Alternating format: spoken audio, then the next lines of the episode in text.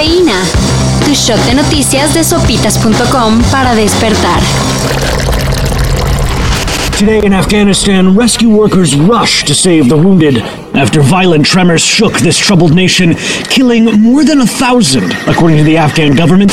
Ayer por la madrugada se reportó un sismo de magnitud 6.1 en Afganistán, el más mortal en ese país en los últimos 20 años. Mientras que en algunos medios reportan 300 muertos, el propio gobierno ha dicho que el número puede llegar hasta las mil víctimas. Será cuestión de que la ayuda llegue a las regiones de más difícil acceso.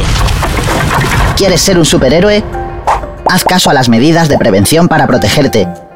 Si te encuentras mal, avisa a tus padres o profesores. Puede que tengas que quedarte en casa para recuperarte y proteger a los demás.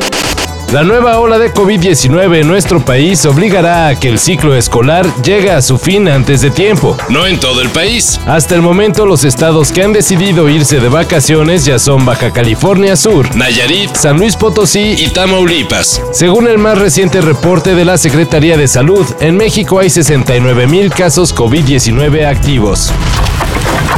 Hace unos días, Juan Toscano se convirtió en el primer mexicano en obtener un campeonato NBA. No hay palabras, la verdad, me siento bien contento. Si me muero mañana ya, pues me muero feliz, contento, porque ya cumplí todos mis sueños. Pero el básquet no es el único deporte en el que los connacionales comienzan a darse a notar. Here's Matthews to the attack, wraparound, scores!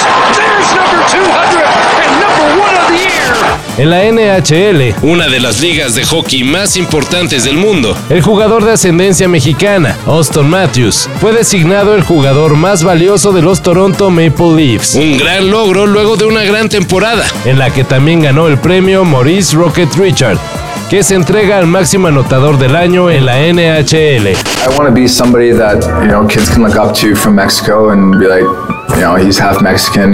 He grew up in Phoenix. It's not really predominantly like a big hockey market, and found a way to make something of it. So.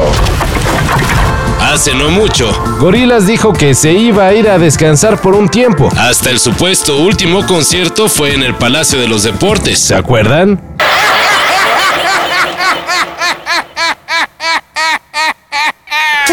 Sin embargo, lo que menos ha hecho la banda de Damon Albarn es descansar. Y luego de discos, giras y libros, ahora lanzaron un nuevo sencillo, Cracker Island. On Cracker Island it was born.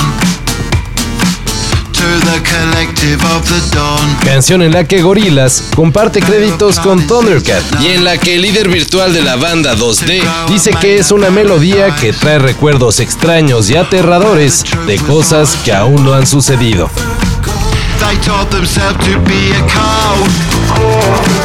They Desabasto de agua, tiroteos a plena luz del día, asesinatos de sacerdotes, pero también hay prioridades. Hoy podemos dar un duro combate a la corrupción, la cual es el principal problema de este país. Oye, ¿te estás burlando? Oh, no, no, no, no, no, no. El diputado de Morena, Emanuel Reyes, buscará reformar el artículo 32 bis para obligar a que el PRI deje de usar los colores de la bandera. Bueno, sí podrá usarlos, pero ya no en el orden en que están en la bandera. Es decir, rojo, verde, blanco, blanco, rojo, verde, verde, rojo, blanco, como se les ocurra. Tema muy importante para el país. Son una bola de inútiles, pero lamentablemente son lo único que tenemos. Todo esto y más de lo que necesitan saber en sopitas.com. Cafeína. Shot de noticias de sopitas.com para despertar.